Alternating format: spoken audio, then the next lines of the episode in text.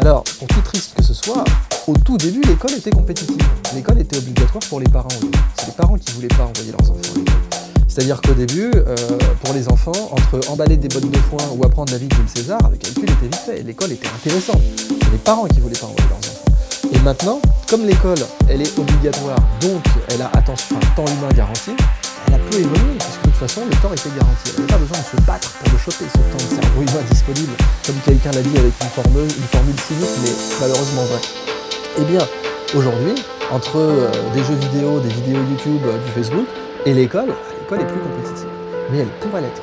Parce que ce que je dis dans mon bouquin, c'est que l'école, c'est avant tout un buffet à volonté de connaissances. L'école, c'est un buffet gigantesque.